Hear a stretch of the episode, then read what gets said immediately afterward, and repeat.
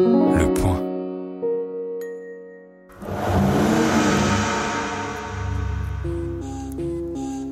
Bienvenue dans Ciné Crash numéro 12, une émission comme toujours co-présentée avec mes camarades de Yann Valentin, journaliste pour le magazine Télé Loisirs, et François-Xavier Taboni, journaliste pour le site Bande à part. Bonjour messieurs. Hello. Salut. Ainsi que, euh, comme toujours, à la technique, euh, notre ami Quentin, monteur, réalisateur de Ciné Crash, euh, que le monde entier nous envie. Et on salue au passage également David Mikanowski pour sa précieuse collaboration dans la préparation de cette douzième émission.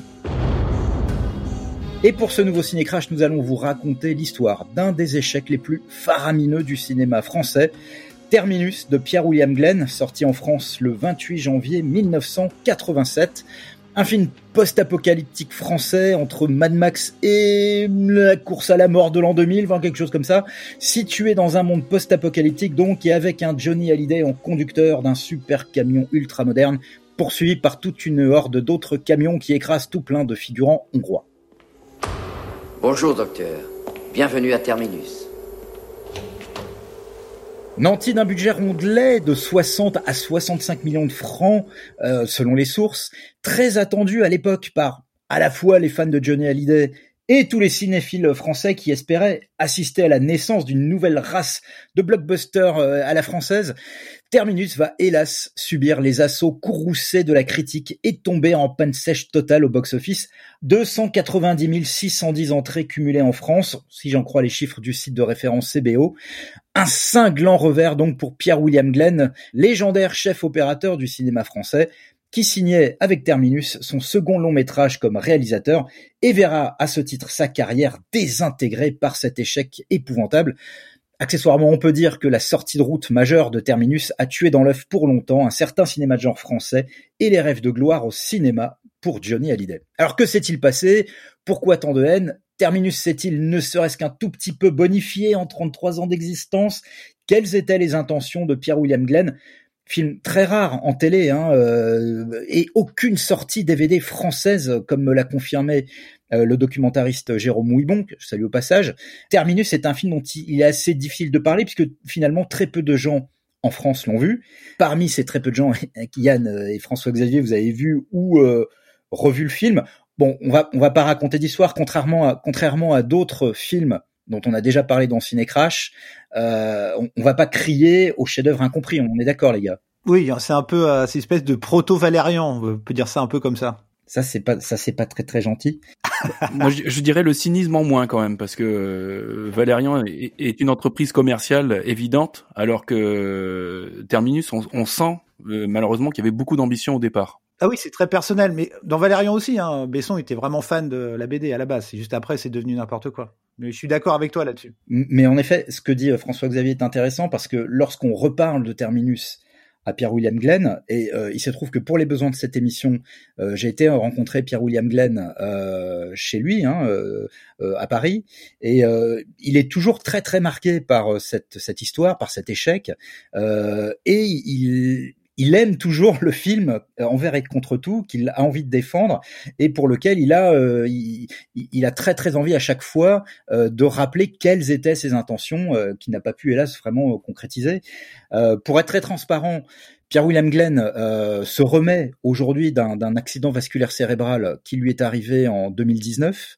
Il est donc compliqué de l'interviewer en profondeur sur le film, mais cela dit, il a encore des souvenirs assez, assez vifs et une idée assez précise de ce qu'il voulait faire passer à travers Terminus. Bon, évidemment, euh, encore une fois, soyons très honnêtes, toutes ces belles intentions euh, sont loin d'être très claires quand on voit ou revoit euh, Terminus aujourd'hui. Décodage vaisseau enclenché.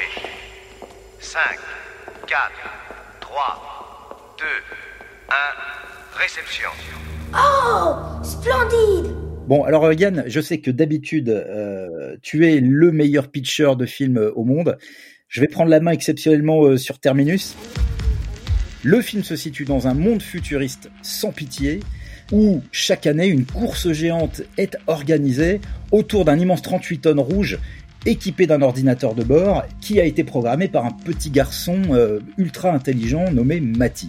Le conducteur désigné de ce véhicule, qui est baptisé Monstre, a pour but de rejoindre la mystérieuse base de Terminus au terme d'un périple de 5000 km Terminus est un complexe ultramoderne dans lequel le jeune Mati ainsi qu'un certain professeur, joué par Jürgen Prochnov, surveille la progression de la course. S'il parvient à survivre aux hordes qu'il attaque à travers les zones qu'il traverse, le conducteur du camion rouge reçoit 5 millions de francs. Le conducteur initial de Monstre est une jeune femme intrépide, prénommée Gus, jouée par Karen Allen. Gus va bientôt croiser le chemin d'un guerrier euh, baptisé Manchot, les Manchot, joué par Johnny Hallyday. Et Manchot va prendre le relais de Gus au volant du camion Monstre, tandis qu'un autre mystérieux camion baptisé Petit Frère euh, suit Monstre à la trace. Et toute cette course cache en réalité un, très sombre objectif qui va nous être révélé dans le dernier acte du film et sur lequel nous reviendrons plus tard euh, dans l'analyse de Terminus. Bon, est-ce que je m'en suis bien sorti pour le scénario, euh, les gars? Je sais pas trop? C'est pas très clair, mais c'est à l'image du film, donc c'est cohérent. Parfait, merci. T'aurais dit quoi, toi, Yann? Euh, Non, mais c'est très bien, c'est très bien. Ben, alors, Yann, euh, puisque je te tiens sous la main, avant qu'on se penche un peu plus sur l'immense carrière qui a été celle de euh, Pierre-William Glenn comme chef opérateur, et qu'est-ce qui a bien pu euh, le tenter dans l'aventure Terminus, situons un petit peu le film dans, dans son contexte de l'époque, ce milieu des années 80, et euh, par rapport à, Johnny Hallyday, euh, Terminus, c'était un film sur le papier pour le Johnny de cette époque, et puis même c'était le produit de l'époque, ce, film Terminus. En fait, le film vient d'une rencontre euh, entre Pierre William Glenn et Johnny Hallyday euh, autour d'un tournage qui s'est jamais fait.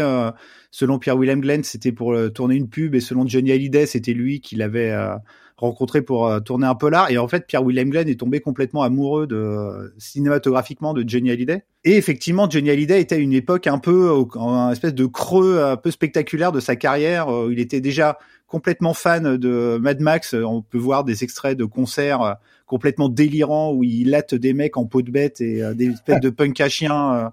Enfin, vraiment, en fait, il est vraiment dans un ouais dans un des grands premiers creux de sa carrière où il est en pleine euh, introspection. Il veut à la fois être acteur, il veut arrêter d'être chanteur, et donc c'est vraiment une espèce de tentative pour Johnny de devenir un grand acteur. Et bah ouais voilà en fait normalement Terminus c'était le véhicule juste pour euh, vraiment propulser Johnny au firmament du cinéma sachant que avant Terminus, euh, on a vu Johnny. Bon, je parle même pas de, de ses rôles euh, où il incarnait surtout, euh, où il jouait surtout avec sa stature de chanteur dans, dans divers films des années 60 et 70. Mais dans les, au milieu des années 80, avant Terminus, on a déjà vu Johnny Hallyday dans deux rôles majeurs, chez Costa Gavras dans Conseil de famille et évidemment chez Jean-Luc Godard dans Détective. Je sais pas si vous avez vu ces films-là d'ailleurs. Oui. Euh, non, mais c'est d'ailleurs c'est a priori pendant le tournage de Détective que les deux euh, que Pierre Glenn et euh, Johnny Hallyday se sont rencontrés. Et aussi justement euh, Détective c'est un film avec Johnny Hallyday et Nathalie Baye qui vivaient une, une passion tous les deux depuis 1982 je crois où ils s'étaient rencontrés sur une émission de télé. Et ça aussi influé sur le fait que Johnny se lance dans euh, l'aventure Terminus. Et oui, en quoi? Eh bah parce qu'en 1986, au moment du tournage en Hongrie, euh, loin loin de Paris, bah le couple, il était un peu en, il y avait des gros problèmes. Donc euh, ils ont eu ensemble, ils ont eu Laura, Laura Smet. Et bah ouais, 1986, Johnny il explique dans des interviews que bah ouais, il est, ça allait pas bien dans le couple et on lui propose de partir loin, tourner un film. Il a dit oui aussi pour s'éloigner un peu de Paris, même si c'est un peu embelli aussi parce qu'il y a vraiment euh, Johnny. Je trouve que vers la après le film, il s'est vraiment euh, complètement désolidarisé du film. Euh, il était quand même impliqué dans le film depuis très très longtemps, quoi. Et François-Xavier Johnny Hallyday est un chanteur fasciné depuis toujours par le cinéma qui a envie de jouer la comédie euh, et qui, avant Terminus, a quand même plutôt favorablement impressionné les gens dans Détective de Godard. Oui, c'était une rencontre qui était quand même très très attendue. Euh, les deux hommes venant d'univers a priori très différents. Et euh, je, crois me souvenir que, la critique et le public avaient été assez impressionnés par la prestation de Johnny qui était finalement tout en retenue et qui s'accordait bien à l'univers euh, cinématographique de Godard. Et, alors, je dis détective, mais euh, avant même détective, euh, il y a des petites choses ici et là qui semblaient indiquer que Johnny était pas une totale pince à sucre en termes de jeu d'acteur. Oui, parce que tu, tu, le, tu, le, rappelais tout à l'heure, il a souvent joué son rôle au cinéma et là, effectivement, les, les films sont assez désastreux et lui n'est pas forcément spécialement intéressant. Mais il avait fait déjà deux, incursions dans, dans, le genre, une dans le western enfin dans le cinéma de genre, pardon, une fois dans le western, sous la direction de Sergio Corbucci, à qui on doit Django. Il avait joué le, le spécialiste, donc vraiment le l'archétype du, du western italien de la fin des années 60. Et chez son ami Robert Hossein, il avait participé à un polar. Il, il tenait un des un des rôles principaux du d'un film de kidnapping qui s'appelle Point de chute. Et dans les deux cas, euh, et comme on le voit, on le verra aussi dans, dans Terminus, euh, Johnny se révèle un acteur très sobre en fait, très tenu, euh, qui, qui en fait pas du tout des caisses, moi je trouve, et euh, et qui, qui ouais, on qui- peut dire ça comme ça. qui sobre. fonctionne bien, Ouais, sobre, c'est gentil. C'est un peu en retrait, en retenue. inexistant, on va dire. Ah, Très on n'est pas d'accord. Ah non. Inexistant chez Yann, ça signifie sobre en langage taboni. euh, Exactement. je. François-Xavier, euh, en dehors des raisons que Yann a mentionnées sur le fait que le tournage du film euh, tombait à point nommé euh, euh, dans la, phase que traversait euh, John Hallyday, en quoi on peut dire que euh, c'est un projet qui pouvait l'intéresser également euh, sur le plan de bah, du, le sujet du film, son univers post-apo, etc. Euh, Je pense que comme son ami euh, Eddie Mitchell, il était très fan de cinéma américain et donc de cinéma de genre encore une fois, donc il adorait la science-fiction, le western, le polar. Et euh, je pense que le personnage lui était euh, d'une certaine manière tout à fait euh, tout à fait destiné. C'est je trouve pas ça incohérent euh, Johnny en, en rôle principal dans Terminus. Ouais, c'est vraiment plus un côté euh, western euh, futuriste en fait. C'est vraiment euh, la volonté de Pierre William Glenn, euh, qui lui aussi est un Ouais. immense cinéphile. euh, c'est un peu le problème du film euh, d'ailleurs. Il va vouloir mettre trop de trucs dedans, mais tu sens vraiment euh, qu'il essaye de mettre à la fois le, le- tout euh, le grand cinéma classique, le cinéma de, cinéma d'exploitation, vu qu'il en a fait aussi un petit peu. Et ça parlait à Johnny en fait. Les deux quand ils se sont rencontrés, ils sont devenus vraiment très très amis euh, à cause de leur grande cinéphilie. euh, multi euh, en fait ils aiment vraiment beaucoup beaucoup de films Oui, d'ailleurs, euh, quand, quand j'ai rencontré Pierre-William Glenn avant cette émission, il, m'a confirmé que le premier jour de sa rencontre avec Johnny, le premier truc qu'ils ont, la première conversation qu'ils ont eue, c'était une longue conversation de quatre heures sur un film dont, dont le titre m'échappe, mais pendant quatre heures, ils n'ont fait que parler de ce film-là, et euh, c'est un peu comme ça que c'est un, que c'est scellé le début de leur amitié. Euh, tu parlais de Pierre-William Glenn, euh, Yann. Donc, Terminus est son second long métrage comme réalisateur. Il a déjà réalisé au préalable un, un polar qui s'appelait Les, Les Enragés avec François Cluzet. Mais en Ouais. dehors de ça, bon, je, je dis Yann, mais je m'adresse à vous deux. Hein, en Mhm. dehors de ça, Pierre-William Glenn, avant Terminus, euh, c'est un immense chef opérateur du cinéma français, euh, notamment des années 70. Ouais, en fait, c'est euh, l'air de rien. Pierre William Glenn, c'est un- une des personnalités les plus importantes du cinéma français euh, pendant 15 ans. C'est euh, le mec qui a accompagné la Nouvelle Vague. Il a accompagné les ennemis de la Nouvelle Vague. Il a tourné avec Truffaut. Il a tourné avec Tavernier. Il a tourné avec Boisset. Avec, euh, il a accompagné le, le néo-polar français des années 80. Avec Et- Piala aussi dans les ennemis euh, de Ouais. la nouvelle vague. Ouais, ouais. Et en fait, il est, c'est un mec assez incroyable. Il a été, euh, il a été, il a fait ses études à l'IDEC, qui est l'ancêtre de la FEMIS. Et euh, c'est un mec vraiment euh, multitâche. C'est un gars, euh, un, un fan de technique. C'est un des premiers, euh, premiers chefs-op à avoir utilisé la Steadicam en France. Je, je fais une mini parenthèse. Pour les gens qui sont moins au fait euh, du cinéma euh, que, les autres, euh, le chef opérateur sur un film, ça n'est pas le réalisateur du film, mais c'est le, le, le, le responsable de toute l'image du film et, qui, traduit vraiment techniquement en termes d'éclairage, en termes de d'axe de caméra, en termes de mouvement de caméra, qui traduit exactement les volontés du metteur en scène, du réalisateur. Et pour revenir au Steadicam, c'est une caméra qui a été euh, très utilisée dans Shining. En fait c'est une caméra qui permet euh, au, au cadreur de courir, de, de, de se mouvoir en gardant un mouvement ultra fluide de la caméra. Et en effet, Pierre-William Glenn, en dehors d'être l'un des plus grands chefs opérateurs du cinéma français, est également connu pour avoir été l'un des premiers à utiliser ce système euh, de la Steadicam euh, qui permet des mouvements de caméra extrêmement fluides dans plusieurs films très importants du cinéma français, euh, dont La notamment... mort en direct de Tavernier. Voilà. c'est là où il l'utilise en premier. Et donc oui, euh, Yann, Pierre-William Glenn, euh, c'est pas n'importe qui donc quand il commence euh, le tournage de Terminus. Oui, et en même temps, tu parlais de son premier film de fiction qui s'appelle Oui. Les Enragés avec euh, Fanny Ardant et François Cluzet, mais c'est surtout, euh, en plus, je pense que c'est un film matriciel pour la création de Terminus. En 1975, il réalise un documentaire qui s'appelle Le Cheval de Fer Ah sur le championnat du monde de MotoGP. Ah Continental Circus. Grande passion de Pierre William Voilà. Glenn, la moto. Et en fait, c'est là, c'est avec ce film, je pense, qu'il va rencontrer le premier scénariste de Terminus, qui s'appelait pas Terminus à l'époque. Et en fait, c'est un, un film hyper important pour tous les fans de moto, même encore maintenant. C'est un film ultra culte. euh, C'est un peu, un peu comme euh, le, le film de euh, le, le film sur Niki Loda, Rush. C'est un peu, euh, un peu cette époque-là où les mecs étaient des, euh, des espèces de chevaliers. Sur leur moto qui risquaient la mort euh, toutes les semaines dans des circuits improbables. Enfin bon, c'est assez incroyable et c'est un super beau euh, documentaire. Ah, c'est intéressant. Oui, c'est un film, c'est un film très complet. Il, il passe vraiment beaucoup de temps à filmer les, les motards, à filmer euh, les circuits, tout ce qui s'y passe. Et on sent que, encore une fois, c'est un type qui est vraiment passionné par ce, par ce qu'il filme. C'est, c'est, c'est du travail d'amour, quoi. Hum. Et le mec, en fait, je pense qu'il va rencontrer euh, sur le tournage ou en, en tout cas dans le milieu des sports mécaniques, vu que c'était vraiment un grand fan de ça, c'est Alain Gillot, qui est un, un journaliste sportif et qui est aussi devenu un peu scénariste. Et c'est lui qui va avoir l'idée du film, du scénario qui va devenir Terminus après. Bordel, on va se casser la gueule. Moteur Phare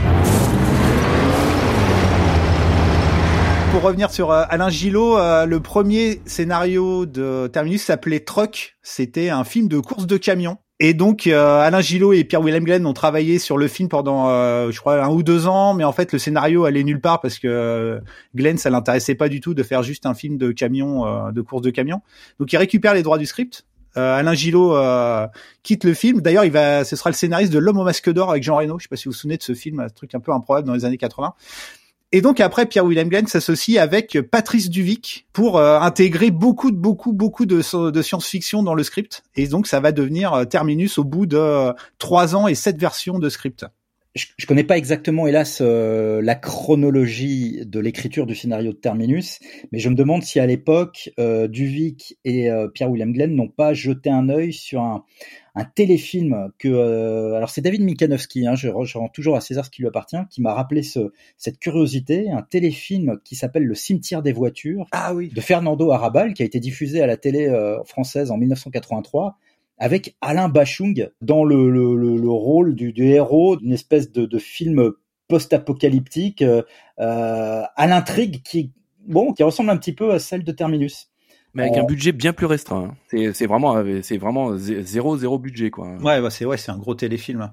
Mais euh, pour euh, pour revenir à Patrice Duvic, c'est quelqu'un aussi dans son euh, milieu qui est quand même assez important. C'est euh, donc un- aussi un auteur euh, de science-fiction. Il a d'ailleurs écrit la novélisation du film Oui. de Terminus, qui existe en livre de poche, et euh, qui a aussi été euh, directeur de collection euh, vraiment de plein d'éditions euh, livres de poche euh, sur la collection Fantasy, Press Pocket ou la découverte et il a fait découvrir en France des auteurs comme Anne Rice ou William Gibson donc c'est vraiment euh, c'est une vraie pointure. Il était allé il avait fait dans les années 70 un, un voyage aux États-Unis où il avait un- interviewé plein d'auteurs et il avait rencontré Philippe Cadic. Enfin toi c'est vraiment le Ouais, mec c'était vraiment quelqu'un d'hyper important et je crois que c'était un vieil ami d'école de de Pierre William Glenn Oui, absolument, ils se sont rencontrés euh, à l'IDEC. Euh, Donc, en effet, entre les cultures euh, respectives de Patrice Duic et, et Pierre William Glenn, euh, qui, qui ont tous les deux euh, baigné dans la cinéphilie, l'amour du cinéma de genre. D'ailleurs, euh, dans une interview qu'il avait accordée en 86 à l'écran fantastique, Pierre William Glenn rappelait que sa cinéphilie s'est construite vraiment lorsqu'il allait régulièrement au cinéma le MacMahon euh, à Paris dès la fin des années 50, euh, où il a vu euh, tout un tas de, de, de, de films euh, de genre euh, et où il va rencontrer Bertrand Tavernier. Euh, donc voilà, entre la culture de Pierre William Glenn et celle de Patrice Duvic, on est là en présence de deux personnages qui aiment le cinéma populaire, qui aiment le cinéma de genre, et on peut se dire qu'a priori c'est quand même rassurant de savoir que ces deux-là euh, s'attellent à l'écriture d'un gros film de science-fiction post-apocalyptique français. On peut imaginer que ça va donner quelque chose d'intéressant. Bah, c'est, un peu euh, tout le problème du film, euh, comme tu dis, c'est qu'a priori c'est intéressant. Et euh, on le sent d'ailleurs en, revoyant le film, c'est que sur le papier il y a probablement plein de choses intéressantes. Et euh, peut-être aussi si on avait pu voir euh, le montage complet tel que le souhaitait euh, Pierre William Glenn, on aurait aussi compris euh, peut-être un peu mieux euh, les multiples intentions des auteurs, mais euh, en l'état c'est pas sûr hein. c'est, c'est, c'est compliqué quand même. Ouais, Yann n'a pas l'air convaincu. Hein. Oui, en fait, le montage long de 2h30 euh, qui est jamais sorti des, des bandes montage. Quand tu, moi, j'ai lu la, la novélisation et il y a quelques scènes en plus. Euh, la novélisation est largement aussi incompréhensible que le euh, que le film. Et en fait, c'est vraiment, en fait, vraiment, moi, je trouve le problème, c'est qu'il il court trop de lièvres à la fois. En fait, c'est euh, espèce de poupée russe. Euh, de d'intrigues dans, dans, des intrigues, dans des intrigues, dans des intrigues, avec derrière euh, des espèces de trucs sur l'intelligence artificielle, sur le clonage. Enfin bon, c'est euh... et en fait c'est des idées hyper intéressantes qui ont été reprises et développées dans des, euh, des films absolument géniaux après. Sauf que lui, euh, c'est complètement perdu. C'était impossible de tenir tous ces trucs dans juste même deux heures et demie. C'était impossible quoi. Bah, d'ailleurs, en même temps, on voit qu'il abandonne aussi des morceaux d'intrigue, des, idées qui partent en, cours de route, euh, ce qui pose, ce qui est un des problèmes de, de, de compréhension et d'acceptation du film. Exactement. On reviendra justement euh, dans, sur ces problèmes-là inhérents euh, à Terminus lorsqu'on abordera le qu'est-ce qui n'a pas fonctionné dans ce film.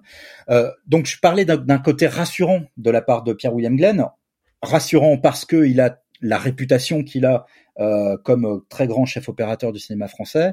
On n'a pas cité beaucoup de, des films auxquels il a collaboré, euh, mais bon, notamment il y a La Nuit américaine de Truffaut, hein, pour citer ne serait-ce que l'un des plus connus. Mais après, il y a tous les grands films de, de Tavernier également dans les années euh, dans les années 70. Et, et, la superbe photo de série noire d'Alain Corneau qui est vraiment qui a pas pris une ride aujourd'hui quoi. il a été cadreur aussi sur Monsieur Klein de Joseph Lozère en 75. Enfin, il a ah les années 70, c'est le mec euh, complètement euh, le plus important, euh, le technicien le plus important du cinéma français, voire même du cinéma mondial euh, parce que le, il y a une tellement telle aura du cinéma français à cette époque-là, c'est assez incroyable. Et d'ailleurs, il est euh, reconnu hein, comme tel euh, aux États-Unis où il a déjà été invité à quelques oui, il a fait des films aussi. Il a fait il avait fait de films catastrophes, il faisait beaucoup de pubs aussi, c'était vraiment un, un, grand, il a joué, il a tourné avec George Roy Hill avec John Berry, enfin il a fait il a tourné vraiment avec Samuel Fuller aussi quand il était en Europe. Donc il a vraiment il a tourné avec bon, sa carrière américaine est beaucoup moins importante mais c'est c'était quelqu'un, mais vraiment, vraiment super, super coté, en tout cas en tant que chef-op. quoi. Donc Pierre-William Glenn est rassurant en tant que très grand professionnel euh, de l'image. Il a par ailleurs une réputation hein, de sérieux, de rigueur, d'un technicien vraiment euh, extrêmement euh, compétent qui a travaillé avec les plus grands. et ça, c'est quelque chose qui va aider énormément à rassembler le budget assez faramineux à l'époque pour un film français de Terminus, donc qui avoisine euh, voire même dépasse les 60 millions de francs de l'époque. Terminus est une coproduction internationale. Il y a dans ce film des capitaux à la fois français, via notamment la société de production euh, 4 Productions, euh, des capitaux allemands et américains. Euh, et donc coproduction internationale oblige, l'affiche de Terminus se partage entre une star allemande, Jürgen Prochnov, une star française donc Johnny Hallyday, et une star américaine, Karen Allen, tandis que dans le rôle des enfants, puisqu'il y a deux enfants euh, qui jouent euh, dans ce film, euh, et notamment le petit Mati dont je parlais tout à l'heure, et un rôle sur lequel on, reviendra plus tard dans l'émission, le petit Mati qui est joué par le jeune Gabriel Damon, qui a, alors je sais pas si on dit Gabriel Damon ou Damon, parce que je, crois qu'il est américain. oui, il est américain. Euh, donc Damon, qui a 10 ans lors du tournage, qui a joué déjà dans pas mal de films lui-même euh, et séries euh, aux États-Unis, et qu'on verra, qu'on reverra notamment en 1990 dans Robocop 2 d'Irving Kirchner. Ouais, il fait la voix de Petit Pied aussi dans le dernier dinosaure. Petit Pied. Ouais. Et, et moi, j'aimerais bien citer aussi la productrice. Tu parlais de la société de production 4, c'est Anne François oui, oui. Qui elle, euh, qui est vraiment elle qui a cru en, dans, au film et qui euh, a aidé euh, Pierre William Glenn justement à trouver tout le financement parce que 65 millions de francs à l'époque, mais c'est, on n'imagine même pas à quel point c'est gigantesque. Hmm. Et a priori, ce serait elle qui aurait eu l'idée. Enfin, il y a plusieurs sons de cloche qui auraient eu l'idée de transformer le pilote, qui à la base était un homme, en femme. Au générique également, dans le rôle de la petite fille princesse qui va ensuite accompagner Johnny Hallyday euh, à bord de, du camion euh, monstre, on retrouve la petite Julie Glenn, qui est la propre fille de Pierre William Glenn et qu'on avait vu euh, avant Terminus aux côtés de Charlotte Gainsbourg dans Les Frontés de Claude Miller. Pour la petite histoire, pour le casting de Karen Allen, c'était Pierre William Glenn qui voulait absolument cette actrice-là. Et avec Johnny Hallyday, ils sont partis à New York ah. pour la rencontrer alors qu'elle jouait une pièce de Tennessee Williams qui s'appelle La Ménagerie de verre et donc ils l'ont rencontrée après. Elle a, elle, a, elle a dit oui quasiment tout de suite, quoi. Alors, je rappelle à nos auditeurs que à tout moment dans cette émission, François-Xavier Taboni, euh, ici présent, peut complètement euh, arrêter le jeu, quoi. Hein, euh, Faire changer la donne. Ouais, changer la donne, kill the game, comme disent nos amis anglo-saxons, avec sa désormais mondialement célèbre info FX, info fixe. Eh ben si j'en profitais maintenant justement puisqu'on parlait du casting, le Stop the press. Attention, attention.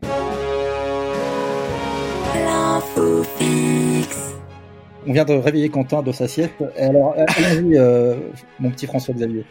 Eh ben, on, on parlait du, du, casting du film. Il y a quelque chose qui, qui est moins, moins évident, euh, qui n'apparaît pas à l'écran justement. C'est euh, comme Jürgen Prochnow euh, joue plusieurs personnages à l'écran.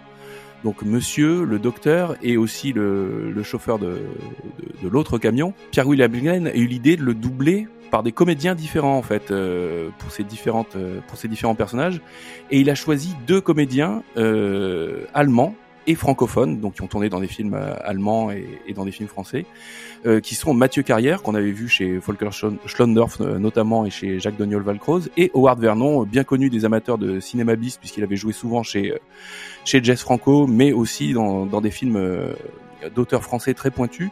Et donc, on, on s'en rend pas compte tout de suite comme ça à l'image, mais ça crée une espèce de décalage un peu bizarre sur ce, sur ce personnage multiple et assez troublant quand même. Très bien. Merci beaucoup François-Xavier pour cette info qui était extrêmement pointue euh, et professionnelle.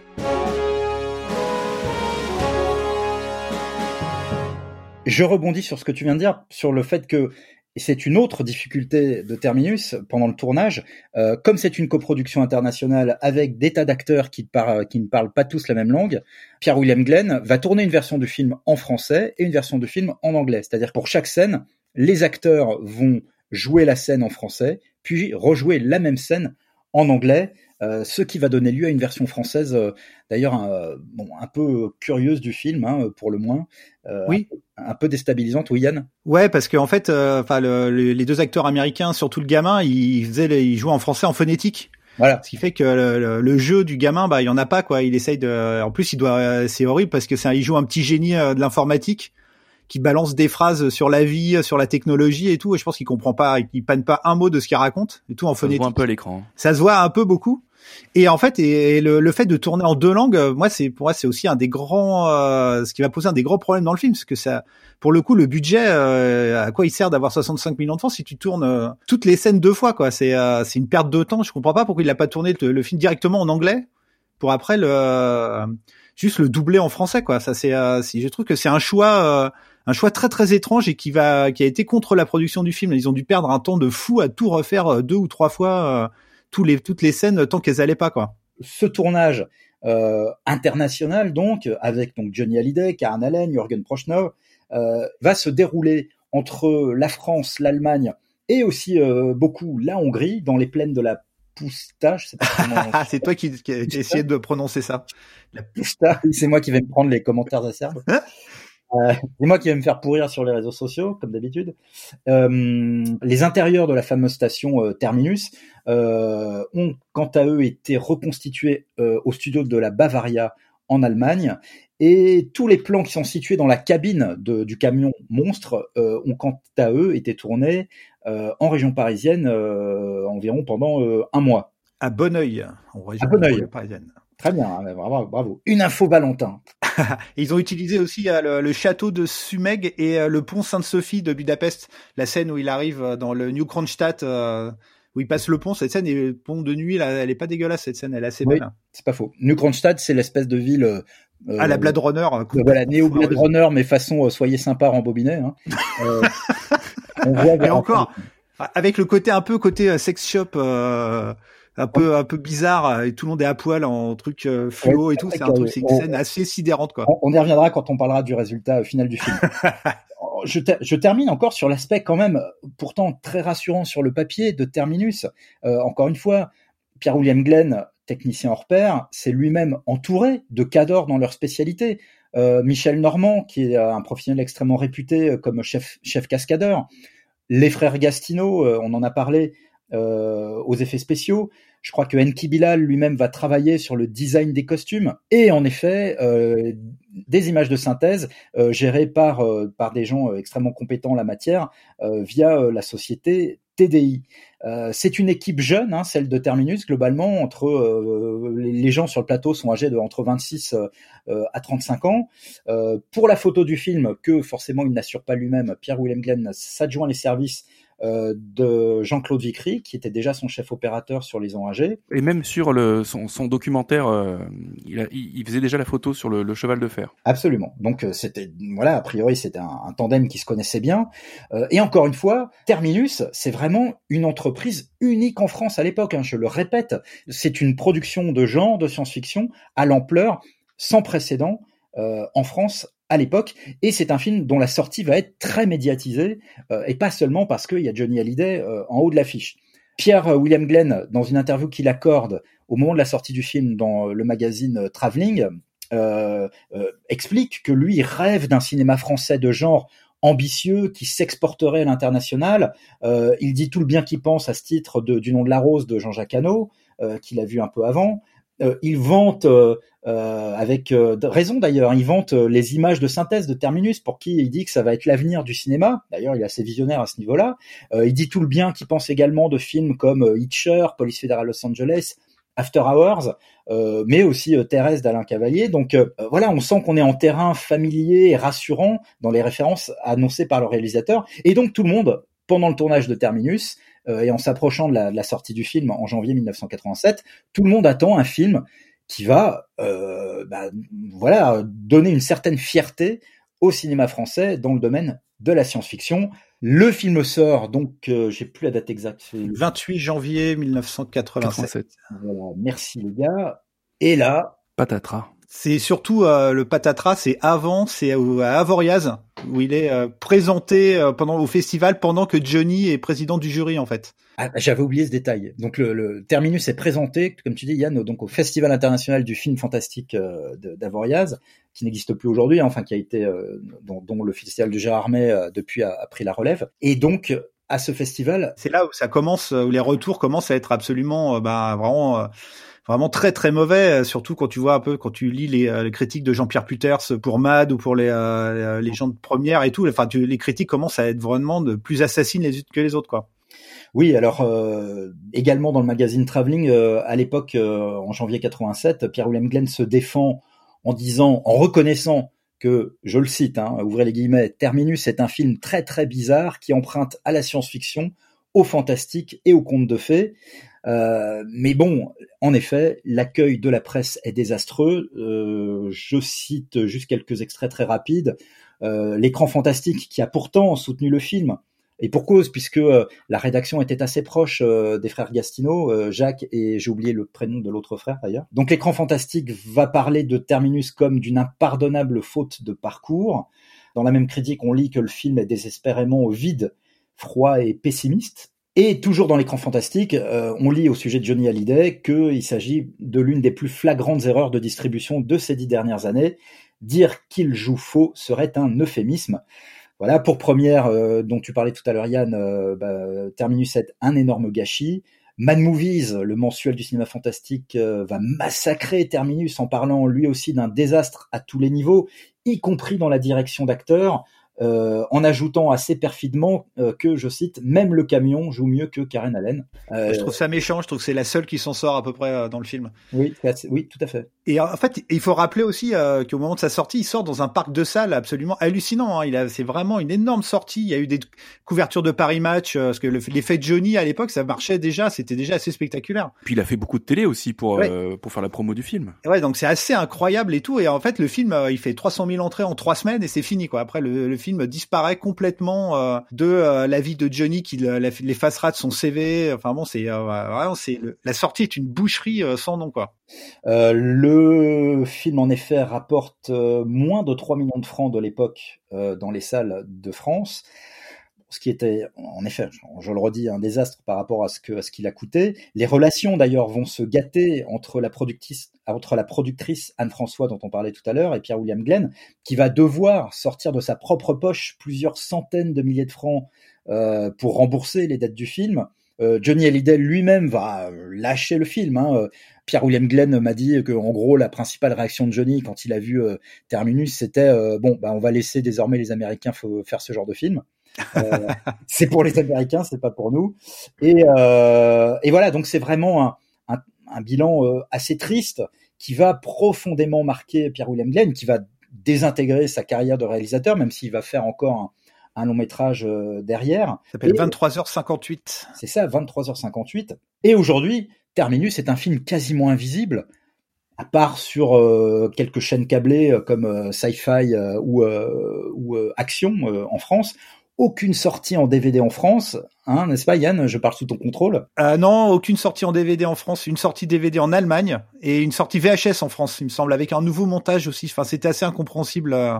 Et aux États-Unis, euh, le film n'est jamais sorti. Donc, euh, je pense que la, la version euh, Ah, c'était- 80 minutes en anglais, euh, elle est, je pense que personne n'a jamais vu. Le film n'est jamais sorti en salle euh, en, en- aux États-Unis. Ah oui, c'est curieux. Alors, qu'il avait un distributeur américain hein, qui était Ouais. la société Ah bah, M-Dale. euh, Ouais. Quand la- ils ont dû voir le film, je pense que ils ont dû un peu se barrer en courant. Et même en Allemagne, c'est pas sorti au cinéma. C'est sorti, euh, c'est Ah oui, sorti, sorti en DVD. directement en vidéo là-bas. ouais. Ouais, avec un autre cut, avec un nouveau doublage français. Enfin bon, euh, ça a été un, ça a été un carnage. Le film déjà, il y y a plein de montages. Enfin bon, c'est euh, Oui, et alors justement, le, le montage qui est le plus euh, fréquent, euh, celui qu'on voit lorsque le film est, diffusé assez rarement sur les chaînes de télé françaises, c'est un montage d'une heure cinquante ou une heure quarante-sept, quarante-huit. Donc ça, c'est la version normale de Terminus. Il y il y a eu un remontage de 80 minutes euh, effectué apparemment par les Américains, qui a totalement échappé à Pierre William Glenn. Hein, euh, donc plus court de 30 minutes que, que la version que l'on connaît.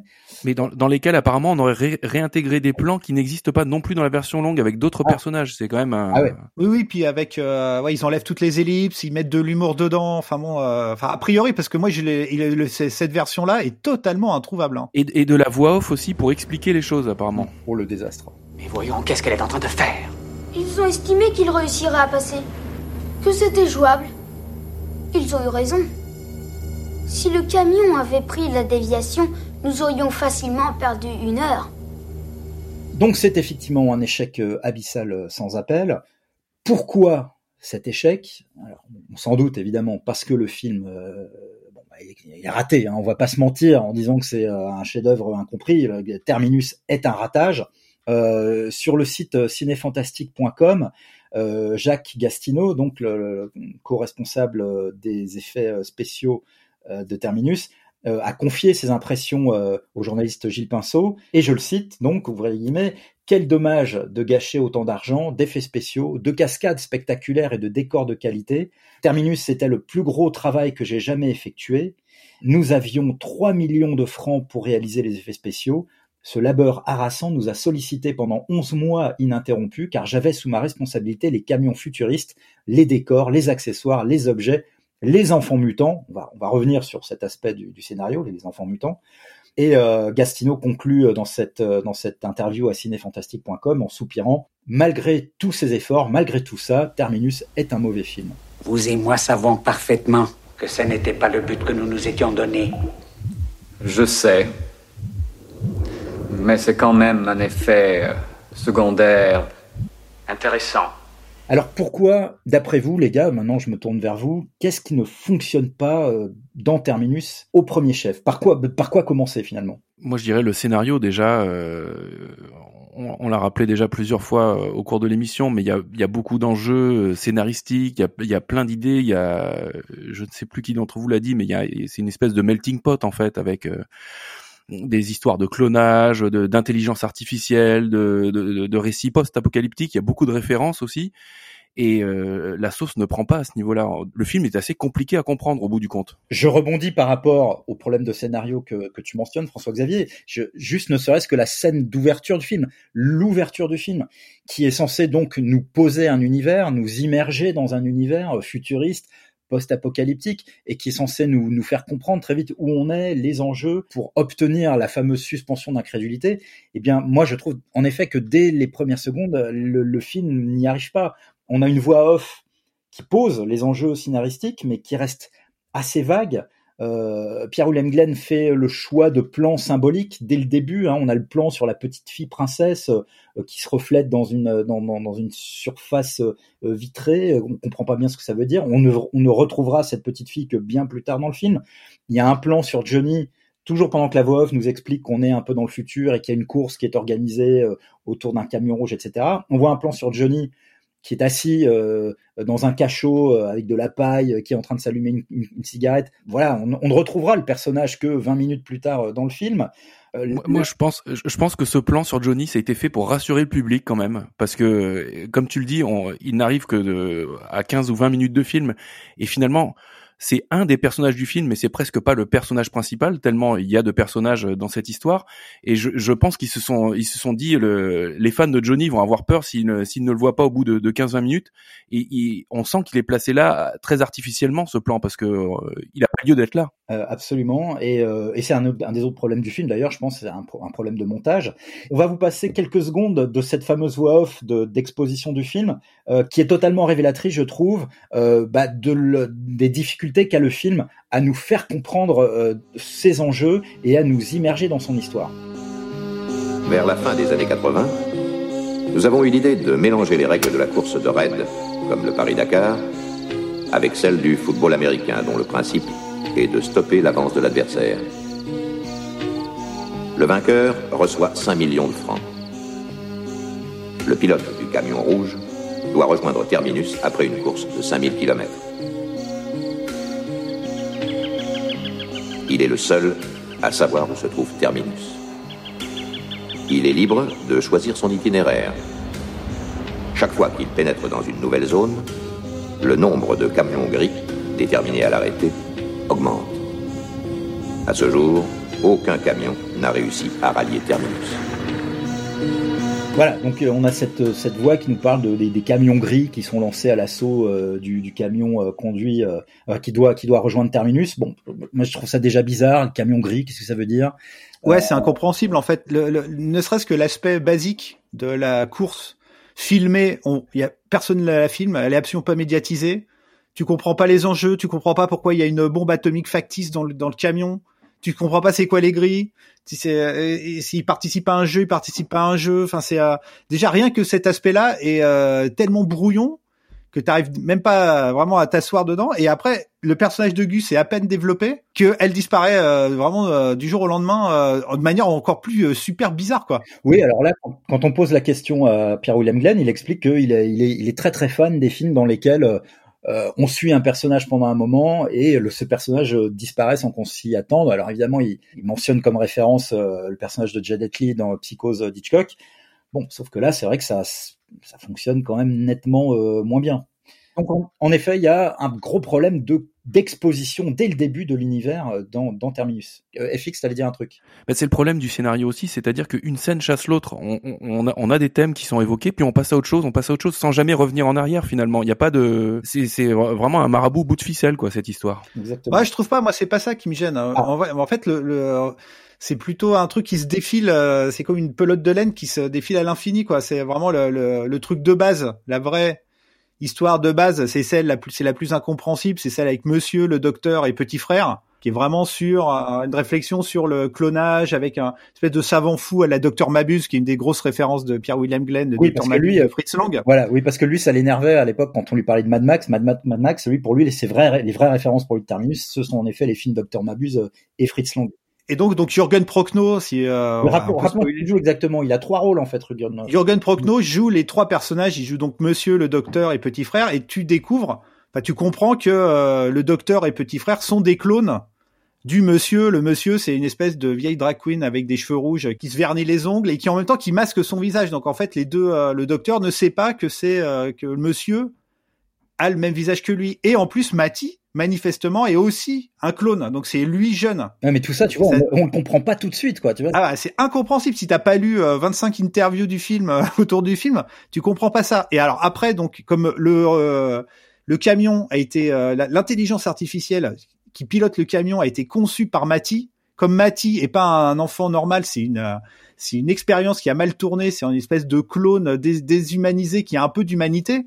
Donc l'intelligence artificielle au sein du camion a ce même problème. Elle a des problèmes de conscience. Et donc là, on arrive à une autre, grande référence du film qui est 2001. Oui. L'Odyssée de l'espace. Il y a des plans euh, vraiment vers la fin ah où bah la discussion entre euh, entre monstre et Johnny Hallyday.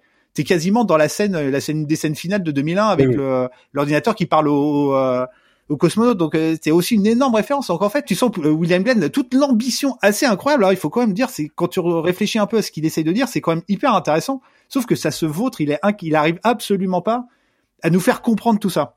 Surtout que les références se voient beaucoup et ce sont euh, entre Fritz Lang, 2001 ou Mad Max, ce sont des références qui sont absolument écrasantes en fait. Donc ça se ressent d'autant plus. Ouais, c'est clair. Tu peux même aller jusqu'au duel de Spielberg ou au convoi de Peckinpah avec le côté Oui. euh, Les de western euh. moderne, de euh, camion et tout. Enfin, c'est euh, Et Sam Peckinpah est une des grandes références euh, de Pierre William Glenn euh, quand on lui quand on lui demande de citer ses références et il dit que Peckinpah a été euh, vraiment un modèle pour lui dans la conception de Terminus.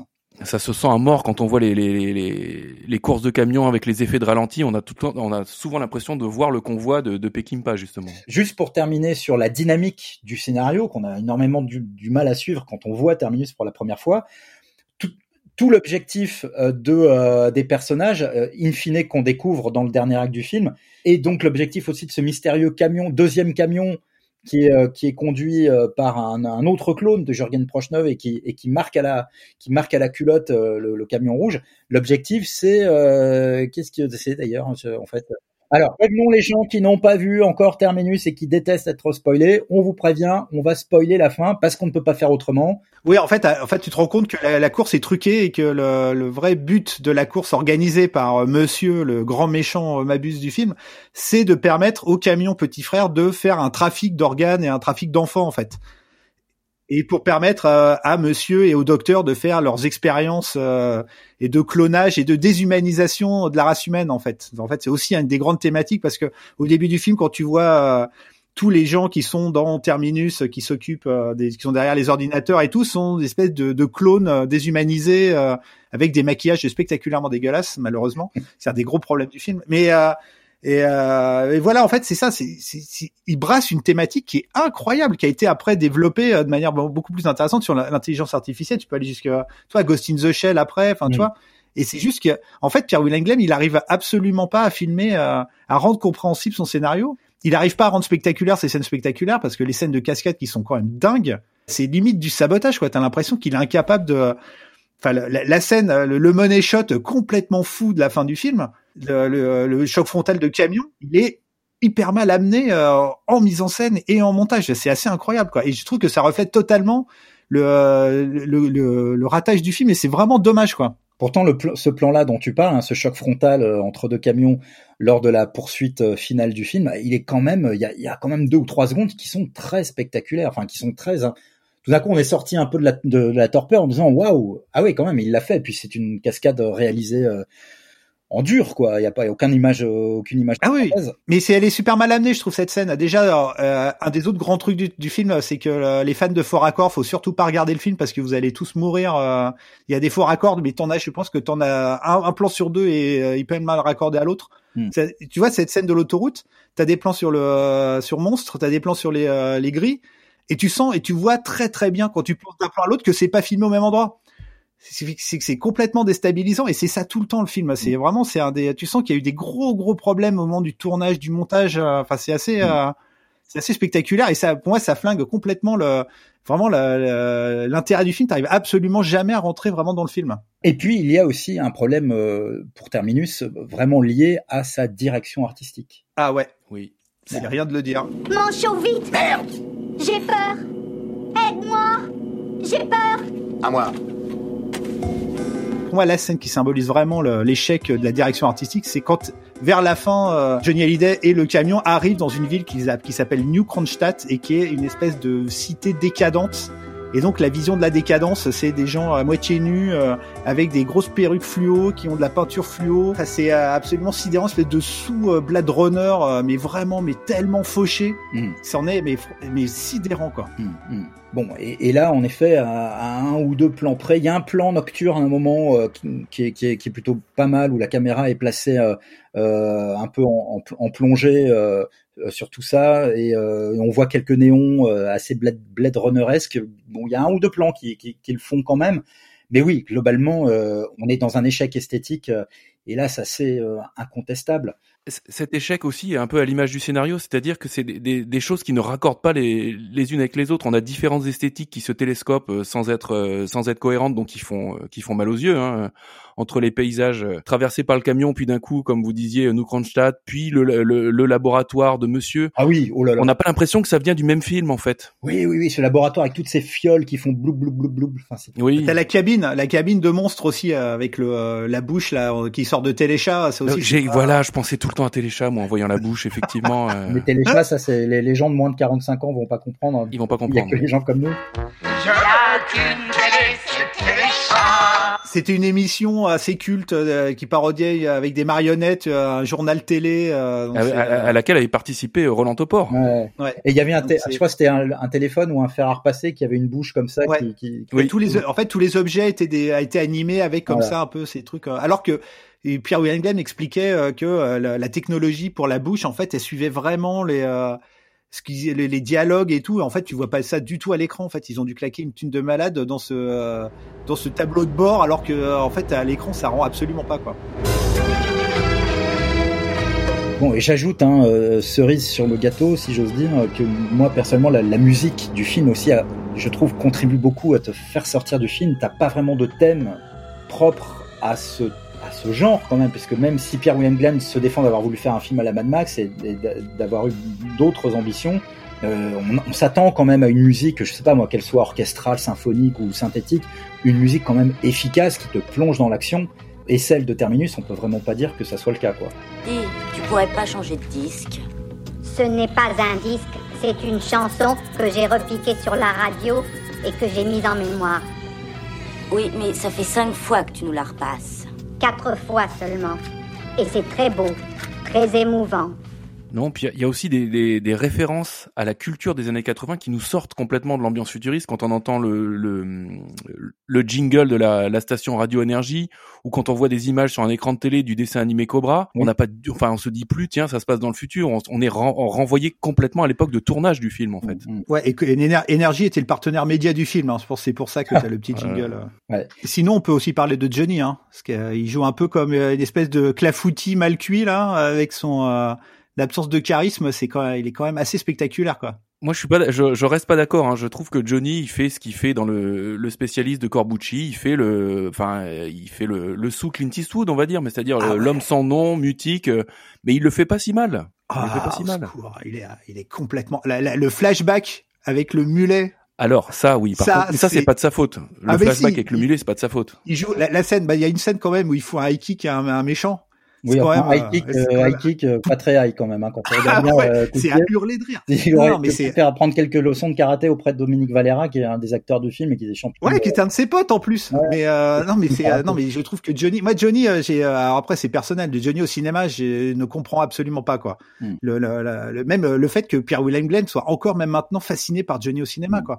Mais euh, c'est euh, ce mec, euh, moi, il a toujours euh, jamais joué quoi. Toujours joué la, la même chose. Fait effectivement ce que tu dis, un sous Eastwood ou euh, un sous John Wayne. euh, Hmm. incapable autant le mec est photogénique il a un charisme il a une voix incroyable et tout ça c'est tu peux pas lui enlever mais je trouve qu'au cinéma ou à la télé, genre da- l'inoubliable David Lansky, c'était quand même euh, systématiquement euh, ouais, des catastrophes quoi.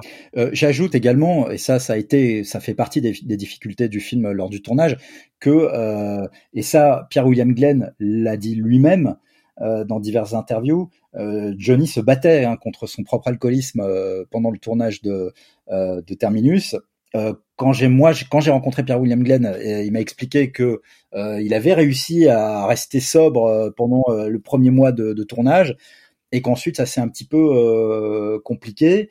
Dans une interview qu'il a par ailleurs accordée à Paris Match en 2017, euh, Pierre William Glenn a, a rappelé également que euh, Johnny était tombé amoureux quand même de sa partenaire, hein, Karen Allen. Et tout ça n'a certainement pas arrangé les choses et le, le, et le climat euh, de sérénité dans lequel doit se dérouler ce genre de production. Ouais, parce qu'en fait, comme c'est des films d'action, euh, en fait, Johnny attendait vraiment beaucoup, beaucoup, euh, beaucoup de temps avant de tourner et tout. Il expliquait aussi dans des interviews Ouais. qu'il y a même un moment, il explique que pendant une semaine, il a pas tourné, quoi, Mm. parce qu'il y avait des problèmes de camion, des problèmes techniques et tout. Donc c'est un truc, euh, si tu sais pas, si t'arrives pas à attendre, si t'arrives pas à, à être patient dans un tournage aussi compliqué que ça. Bah ouais, tu perds un, ouais, tu perds un, tu pètes un câble. Euh, De toute façon, il avait son pote aussi, Tony Frank, son photographe, qui était venu sur le tournage et qui expliquait euh, ouais que c'était tout était fait avec des bouts de ficelle on a frôlé des accidents graves avec les cascadeurs euh. Mm.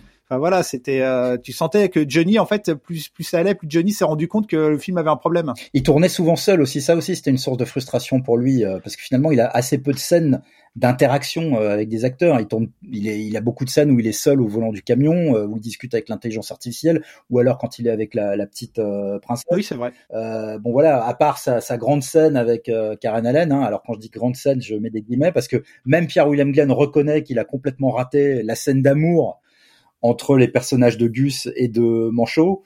Euh, c'est vrai qu'on se demande vraiment comment euh, ils en viennent ces deux-là à tout de suite euh, coucher ensemble alors qu'ils se connaissent depuis à peine une heure. Ouais, puis surtout il vient à peine de l'insulter, hein, il a tête de conne ou je sais pas quoi. Oui, oui, c'est fabuleux quoi. Ouais, ouais. Mais t'as vraiment rien compris. Ce que t'es conne.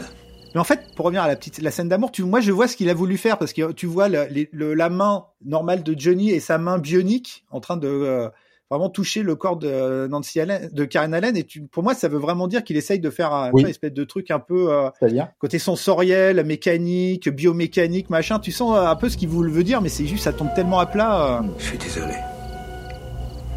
C'est vraiment ni le jour ni la situation pour tomber amoureux. Dans ces trucs-là, on ne choisit ni le lieu. 33 ans après sa sortie, qu'est-ce qui reste de Terminus? Est-ce qu'on peut quand même essayer de repérer quelques éléments qui font que ce film mérite tout de même de ne pas totalement sombrer dans l'oubli? Euh, on rappelle qu'il est encore une fois très très peu diffusé euh, en télé, euh, jamais sorti en DVD en France, donc très peu de gens l'ont vu finalement. Quels sont les rares qualité aujourd'hui que l'on peut quand même trouver dans le film, au moins euh, sur le papier et même peut-être euh, à l'écran. J'ai envie de commencer par euh, les images de synthèse, au moins. Là, on peut quand même affirmer que Terminus aura été, en France en tout cas, totalement précurseur à ce niveau-là.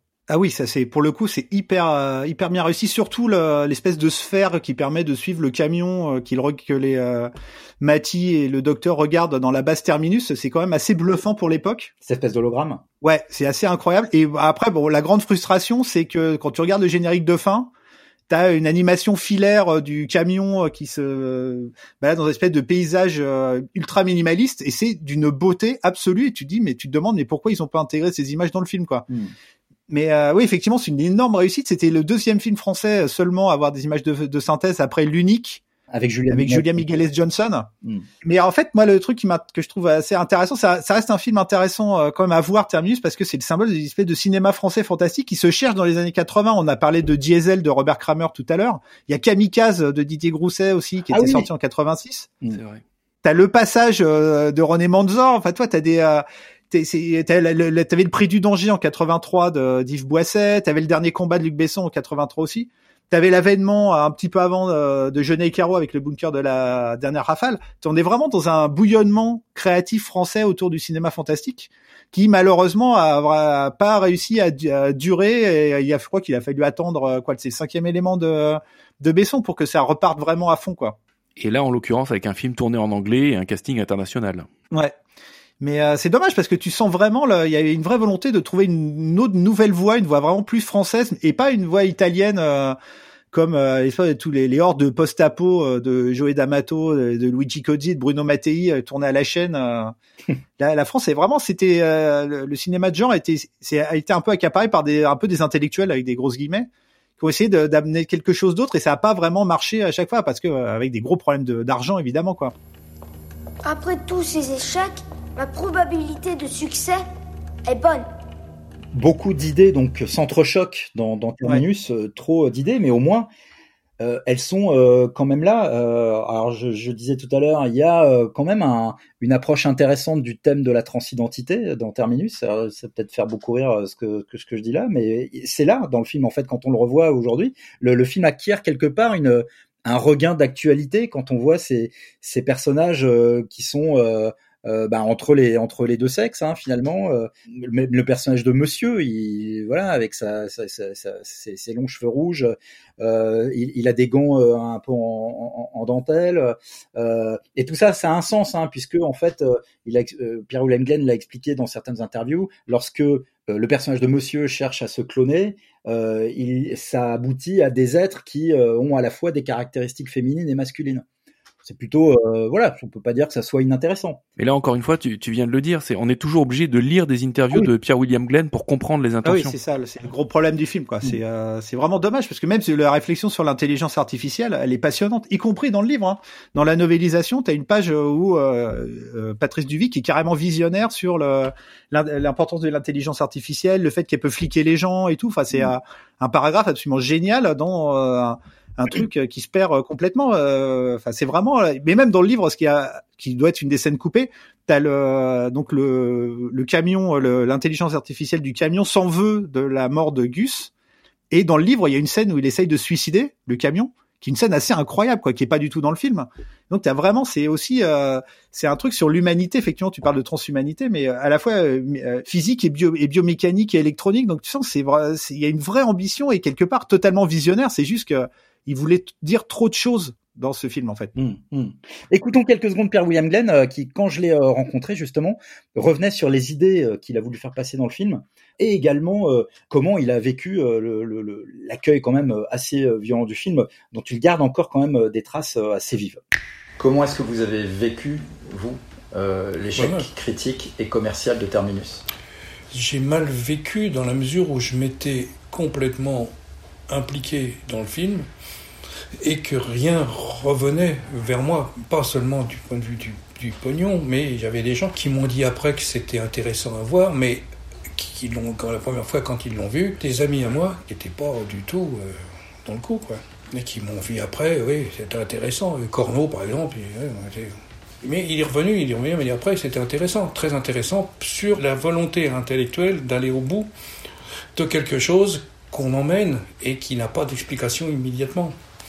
Oui, je suis très attaché, j'aimerais bien le ressortir, le film, en expliquant ce que l'on fait ensemble, à savoir qu'il y avait toujours des bonnes raisons et des vraies raisons dans le scénario et dans la mise en scène, dans le rapport avec les acteurs, il y avait toujours une volonté qui n'a jamais, qui n'est jamais apparue pour les, pour la critique. Et, et il y a une, une incompréhension de ce film qui m'embête, quoi, qui m'embête, j'aimerais bien le ressortir. Donc c'est une grande blessure, euh, Terminus, euh, pour euh, Pierre euh, William Glenn. J'avais pas parlé aussi de ce, ce, ce mantra qui traverse le film, hein, euh, entre la brûlure et la lumière, il faut choisir la lumière, qui est, qui est- qui est le mot de passe qu'il faut prononcer pour que le camion monstre fonctionne, et qui est aussi une sorte de, de, de mantra un peu zen qui est, qui est transmis de, ent- entre le personnage de Gus, les enfants et le personnage de, de Manchot. Je sais pas si vous avez compris un peu cette thématique. Et, du, et de monstres aussi, c'est sur les souvenirs. En fait, c'est une réflexion sur est-ce que les souvenirs ça brûle, est-ce que ça sert à, est-ce qu'il faut quand même les garder et tout. Enfin, toi, c'est. Ah, mais euh, toi, t'as lu le livre, c'est pour ça. Non, mais euh, il en parle aussi dans le dans le film. C'est mentionné ça. Hmm. Il y a un moment, euh, monstre lui demande à quoi ça sert. Est-ce que ça sert à quelque chose de souvenir et tout. Et en fait, c'est là où tu comprends le sens de cette phrase, quoi. Tu as mal Ça me brûle. Ce sont mes souvenirs. C'est ça qui me fait mal. Pourquoi faut-il que ça fasse si mal Je ne sais pas. C'est comme une flamme. Si tu t'approches trop, ça brûle. Il y a des fois où tu en as besoin pour te réchauffer. Ou pour voir dans le noir. Entre la brûlure et la lumière. Choisis la lumière. Et le sens de cette phrase, c'est donc qu'il faut assumer de se souvenir des choses les plus douloureuses. Ouais, c'est plutôt ça, ouais, c'est un peu euh, mais pareil, c'est un peu brouillon parce que tu vois même normalement, il y avait prévu qu'il y ait une scène entre Gus et Matty au début pour qu'on comprenne le, le lien entre euh, la, le- la pilote et le gamin parce que tu le comprends absolument pas. En fait, tu découvres que le, le, le jeu qui est fait avec l'allumette, qui est aussi un j'ai mis du temps à comprendre un gimmick fait, est- qui parcourt tout le film, ça. Ouais, qui est hyper important vu que c'est Matty qui a appris à Gus comment le faire, sauf que quand tu vois Matty dans le, le, bu- le bunker, il le fait jamais. Hmm. Tu vois, c'est euh, il y, a, il y a une il y a tout ce genre de continuité euh, de, de qui aurait pour le coup qui aurait eu un sens, tu aurais pu comprendre le lien qu'elle avait avec lui et tout quoi, tu vois. Hmm. Sur euh, le côté avant-gardiste des images de synthèse, on va pas trop développer ici parce qu'on est déjà très long euh, dans cette émission. Euh, je vous renvoie à une excellente vidéo qui avait été tournée et publiée euh, par euh, le youtubeur euh. CGM. Oui, pour, pour, son, pour son podcast CGM. C'était un CGM publié en 2016. On mettra le lien avec la publication de notre propre podcast. Et dans cette vidéo, on, on voit des interviews justement des grands responsables des, des, images de synthèse de Terminus. Euh, on en apprend beaucoup sur les coulisses de la fabrication de ces images de synthèse et en quoi elles étaient révolutionnaires pour le cinéma français de l'époque. On parle beaucoup aussi du film euh, dans cette même euh, dans ce, cette même vidéo du film euh, l'unique avec Julia Mignez Johnson. Et je vous invite à la regarder, c'est vraiment très intéressant. Ouais, et ce qui est marrant dans cette vidéo, c'est que tu découvres qu'il y a une scène manquante qui a dû être refaite entièrement en images de synthèse par l'équipe technique. Enfin, c'est absolument, c'est une anecdote absolument géniale, quoi. Ah, tu veux passer par là, pilote C'est une idée intéressante. Non. Mais c'est la seule. Alors peut-être que Terminus finira par ressortir, par sortir tout simplement en vidéo. En tout cas, c'est le souhait euh, de Pierre-William Glenn, euh, qui travaillerait en ce moment euh, avec un éditeur euh, dont on ne donnera pas le nom parce que pour l'instant c'est pas encore sûr. Pierre-William Glenn donc travaille euh, à la ressortie au printemps prochain de Terminus euh, en Blu-ray slash DVD avec en même temps deux autres de ses films qui seraient donc Les Enragés et 23h58. Est-ce qu'on a envie que, que Terminus ressorte en Blu-ray avec, enfin en tout cas en vidéo, avec une contextualisation, un making-of et, Qu'est-ce que vous en pensez, les gars? Est-ce que c'est intéressant quand même euh, que l'histoire euh, du cinéma quand même refasse une petite place à Terminus, ne serait-ce que pour les intentions qui, étaient celles du film?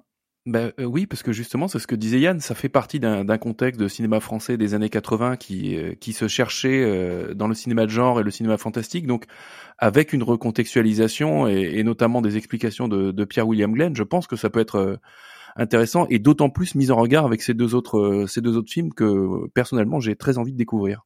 Mais ouais, parce que moi, euh, ces deux films aussi complètement euh, invisibles. Moi, j'ai juste réussi à voir quelques images du son premier film, Les Enragés, où alors il filme Fanny Ardant euh, d'une manière, elle est absolument mais magnifique dans le film. Il y a quelques plans d'une beauté euh, esthétique, c'est assez incroyable. Et 23h58, c'est un hommage à Lustim Razia, c'est un film de braquage pendant un, un Grand Prix de moto avec c'est avec euh, Stevenin.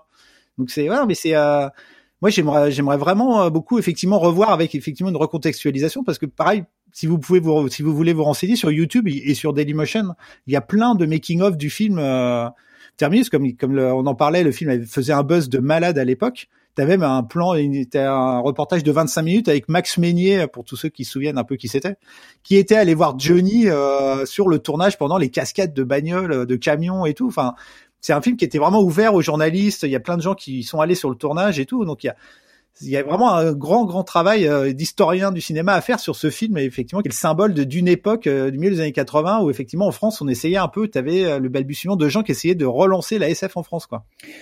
Très bien. Eh bien, écoutez, euh, camarades, je pense qu'on a à peu près fait le tour, en tout cas dans le cadre de cette émission, de ce qu'on pouvait dire sur Terminus. Euh, si vous ne l'avez pas vu, que vous souhaitiez le découvrir en le regardant au 48e degré, euh, ou alors quand même à un relatif premier degré et essayer de repérer les intentions assez passionnantes sur le papier qui étaient celles de Pierre William Glenn lorsqu'il a fait Terminus, on vous invite à découvrir le film ou à redécouvrir le film. Vous armez évidemment de patience et d'une énorme dose d'indulgence parce qu'encore une fois, pas en train de vous dire que le film est une pépite qui a bien vieilli et à côté de laquelle tout le monde est passé à l'époque. Euh, mais malgré tout, voilà, c'est à voir, c'est à découvrir. Est-ce qu'il y a une précision que vous souhaiteriez apporter, camarades, avant que nous rendions l'antenne, hein, euh, puisque notre pauvre Moi, je... Quentin est en train de se de s'arracher les cheveux, le pauvre. Ouais, alors j'ai juste euh, découvert que le, le, storyboarder du film serait euh, Bar 2. Je sais pas si vous voyez qui c'est. C'est le un dessinateur de BD absolument génial qui a fait la Jeu Bar Team. Ah de son vrai nom, il s'appelle Christian Debar et il était euh, dessinateur dans des magazines de moto euh, de l'époque. Donc je pense que c'est ce mec-là. Okay. Et euh, c'est vraiment pour revenir sur la connexion qu'avait Pierre William Glenn avec le, le, milieu de la presse motorisé et tout. Et donc, je trouve que c'est une anecdote assez marrante parce que Christian Debar, Bar 2, c'est un dessinateur absolument génial. Bon, c'est très intéressant ça. Bon, bah, Yann est en train de piquer le concept des infos fixes. Euh, et euh, François-Xavier, tu avais un dernier truc à rajouter avant qu'on rende Non, non, non. Je, après ça, je, je ne peux rien dire. Sur cette magnifique conclusion, j'ai envie de vous dire merci à vous de nous avoir écoutés jusqu'au bout. Euh, Terminus, euh, pardon, euh, numéro 12 sur Terminus de Pierre-William Glenn, c'est terminé. On se retrouve dans un mois avec un autre euh, désastre euh, retentissant du cinéma. Merci à Quentin à la réalisation et au montage de ce Ciné Crash. Merci encore à David Mikanowski euh, pour euh, l'aide à la préparation de cette émission, euh, ainsi qu'à bah, Jérôme Ouibon. On se retrouve dans un mois. Au revoir. Merci. Euh, Marseillaise. Ah non, peut-être pas en fait. Salut. Ciao.